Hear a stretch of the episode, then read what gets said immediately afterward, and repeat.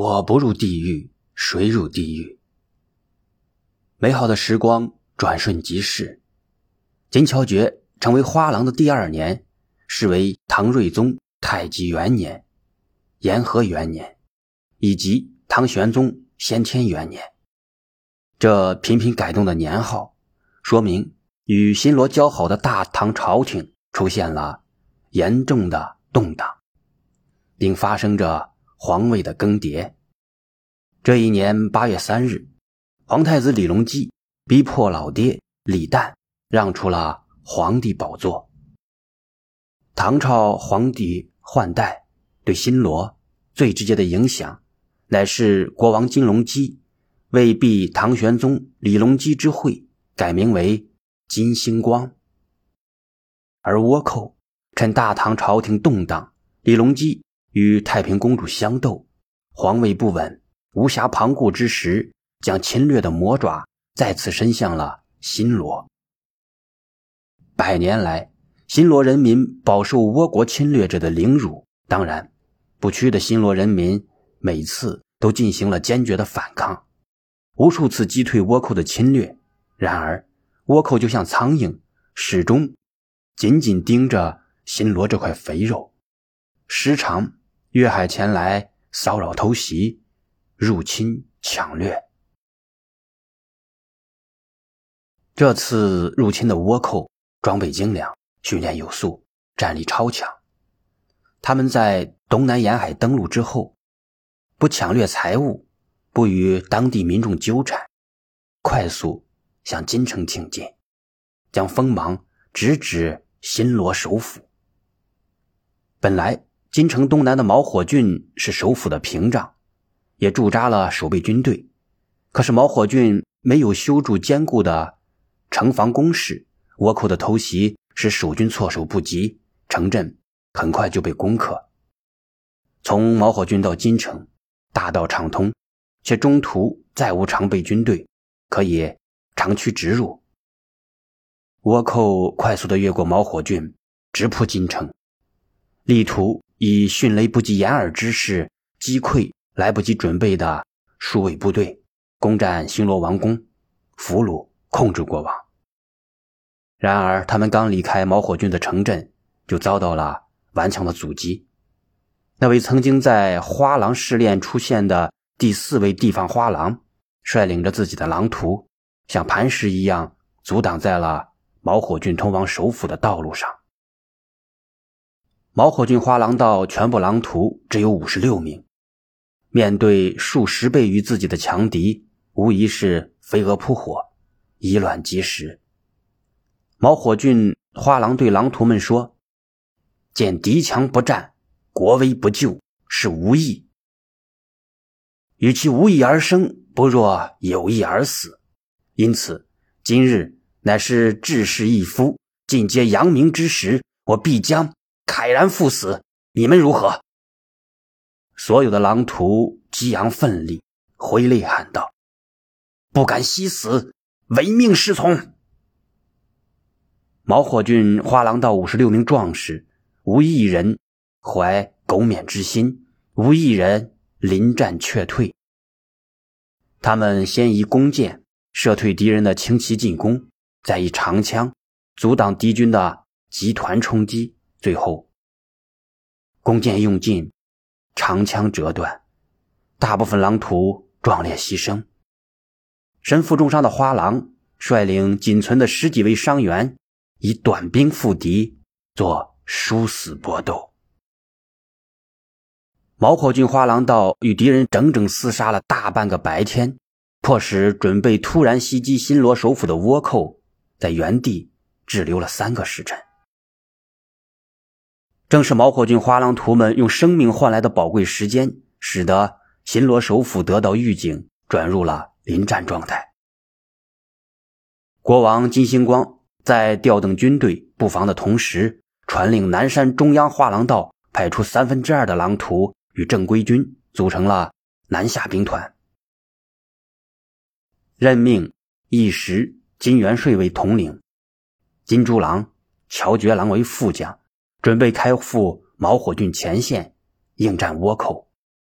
接到国王十万火急的命令，中央花廊道全体狼徒紧急动员起来。金乔觉在检查武装装备时，心中波澜起伏，五味杂陈，百感交集，难以言表。奋勇杀敌，为国捐躯，是花狼图的职责；建功立业，名扬千古，是每一个少年的理想。所以他兴奋、激昂，他冲动，恨不得立即投身到浴血杀敌的战场。然而，新罗毕竟平和多年，花狼图们都没有经历过真正的战火考验。金乔觉心中难免怯怯无底，有一些不知所措。也有一些忐忑慌乱。金乔觉非常清楚，这不是贪生怕死，不是心惊胆战，不是畏惧强敌，但心中确确实实存在着一丝惴惴不安。他早就听说过，那些倭寇都是极其狡猾、极其凶残、极其顽强的亡命之徒。新罗居民与之交战，每次的伤亡。都是极其的惨重。同样，他们中央花廊道的这次出征战况也必将异常的惨烈。他坚信，他与他的战友们都能够慨然赴死，以一往无前、誓死不退的英雄气概压倒敌人、战胜敌人。但是，敌我双方都将付出沉重的代价，狼图也必然会有重大的伤亡。由是。他心灵的深处萌生出一种深深的怜悯，一种难以名状的悲哀与苍凉。不可思议的是，他不仅对自己朝夕相处的同伴们即将赴死感到悲伤，莫名其妙的悲悯。更让他痛苦的是，尽管他为那些即将在惨烈的搏杀中痛苦死去的人们感到悲哀，却又无力避开。自从与无相禅师结识之后，金乔觉开始留意佛典，明白了一些佛教义理。佛教最反对杀生，反对任何伤害生命的做法。在所有罪恶中，杀罪是最严重的。根据因缘果报的道理，凡杀人者死后必将坠入地狱之中。正当金乔觉为即将展开的战争，忧惑困顿之时，无相禅师及时出现了。金乔觉像一个迷失了方向的孩子，急急忙忙向无相禅师倾诉自己的疑虑。没想到无相禅师听完之后，哈哈一笑，说道：“你呀，你，挺聪明的一个人，怎么如此的古板教条呢？要知道，佛教的核心是缘起，佛法水灵灵。”活泼泼，法无定法，戒律也是一样，都有例外。金巧觉大吃一惊，问：“练杀生戒也一样？”无相禅师点点头，斩钉截铁地说：“一样，只要是为了利益众生，而不是为了自己，杀戒也可以开。”见他依然将信将疑。无相禅师为他讲述了《大宝积经》所记载的一个故事。很久很久以前，在燃灯佛住世期间，有五百零一位商人乘坐一艘大船漂洋过海，去遥远的异国他乡进行贸易。其中五百位商人都是已发菩提心的佛教徒，奉佛虔诚。严守戒律，为了能在贸易途中参学佛法，他们还专门请了一位名为法明大悲的比丘为导师，随船出行。由于他们都是头耸无欺的诚实商人，所携带的商品货真价实，又恪守佛道的不蒙人、不骗人的戒律，每到一地，人们都争相与他们交易。于是，商人们此行收获颇丰，赚取了大量的金银财宝。现在高高兴兴的踏上了归程。在这群商人之中，有一位特殊人物，他与其他人似乎没有任何的区别，也携带了大量的货物，经过精明的交易，获得了丰厚的利润。其他商人拜佛时，他参加；其他人请大悲比丘讲法时，他也听讲。与其他商人不同的是，他精通航海知识，对他们的航船所经过的海域了如指掌，因而数次在关键时刻指挥航船绕过险滩暗礁，保证了航行的安全。更为难得的是。他似乎还十分的擅长兵法军事，在贸易途中，他们数次遭遇海盗，都是他审时度势，或指挥商人们奋勇反击，打退海盗的强行进攻，或巧妙周旋，利用其暗熟海路气象的优势，摆脱海盗船的跟踪纠缠，因而所有人都很感激他，尊重他，崇拜他。甚至感到他就是海龙王派来的海神一样无所不能，故而大家都尊称他为海导师。的确，大海浩瀚无边，水情变化多端，必凭高人的引导渡计，才能够顺利到达理想的彼岸。航船距离他们的家乡越来越近，再过十来天，就能够登上故土。见到了久别的亲人，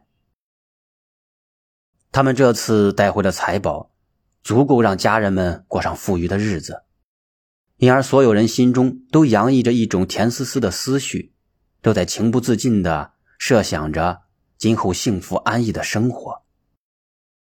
乐极而生悲，也不知是怎么回事，他们船上的淡水莫名其妙的变了味道。在茫茫大海上航行，淡水是最为重要的。幸好，海导师知道这一带有一座无人居住的小岛，岛上有淡水水源。于是，他们计划好的回程航线不得不临时绕了一个弯，去荒岛补充淡水。在海导师的建议下，商人们就在岛上住一夜，预备第二天一早再走。这天晚上。他们在海滩上升起篝火，载歌载舞，尽情欢乐，直到半夜才回到船舱安歇。僧人一般不参与歌舞游戏，所以大悲比丘一直留在自己的仓房里夹腹而坐，进入甚深禅定之中。修行人入定之后，就算你在他面前敲锣打鼓、燃放鞭炮，也无法。将他惊醒。然而此时此刻，他又不像一般人想象的那样完全的无知无觉，那种境界恰似澄潭秋月，灵明不昧。也就是说，在禅定之中，修行人不但对自己心中的念头起伏、生灭一清二楚，而且对外界的所有事情也明明白白。只不过因定力深厚的缘故，他清净通透如明镜的心境不会被外界所扰乱、所转变。不仅如此，禅定之中的人因只心一处，没有杂念，清净到了极致，所以更加的灵透，更加的敏锐。外界少有风吹草动，他都都能够如实的察觉。其实这并不是什么神通广大。也并非超常能力，而是每个人本来就具备的潜能。后半夜时分，万籁俱寂，那些折腾了大半夜的商人们早已经精疲力竭，沉沉睡去。然而，在有节律的海潮声中，大悲比丘隐隐约约听到了摇橹的声音，随即，他又听到了船头。离开水面的声音，